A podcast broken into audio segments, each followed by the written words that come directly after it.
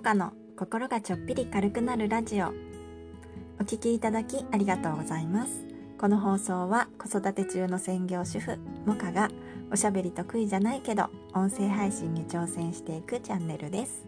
これから配信始めてみようかなと思っている方のご参考になれば幸いです。どうぞゆるりとお付き合いください。こんにちはモカです。今日は声に出すことの利点ということでアウトプットをブログなどの文字から音声に変えてみて私が良かったなと思うことについてお話ししてみようと思います。私はこのスタイフで毎日配信を始めて今日で46回目の配信になるんですが音声配信を始める前はずっとブログでアウトプットをしてきました。ブログを4年ほどずっとパソコンをカタカタしながら書いてきたんですが今年の1月からそのブログも音声入力で書くようになりました。最初はパソコンで入力するのに慣れていたので音声入力に切り替えるのにちょっと脳が混乱するというかなかなかスムーズに切り替えはいかなかったんですけど今はもう何の違和感もなく音声で入力もできるし音声配信でこうやっておしゃべりするのにも慣れてきました。音声でアウトプットすることの利点はズバリ直接的なんですよね。頭で考えたことをそのまま口に出す。それでもうアウトプットが完了ということでやっぱり早いんですよね。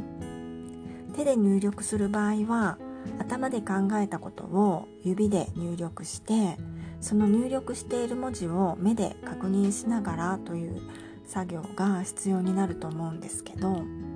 音声の場合はその余計な作業がいらない感じですね音声入力の場合はちゃんと入力されているかどうか最終チェックは必要なんですがそれでもパソコンやスマホで入力するよりはずっと早いですね。それに自分の口で自分の声で発するというのがすごくいいなと思っていてやっぱり自分の声で喋りながら同時に耳で聞いているわけなのでアウトプットなんだけど直接脳にインプットされている感じというかちょっとややこしいですね。とにかく一石二鳥三鳥みたいなことが音声でアウトプットすることによって脳の中で行われている感じがすごいしています。ちょっとうまく伝えられなかったですね。音声入力や音声配信の良さを語った別の配信やブログを概要欄に貼っておきますのでよかったら見てみてください。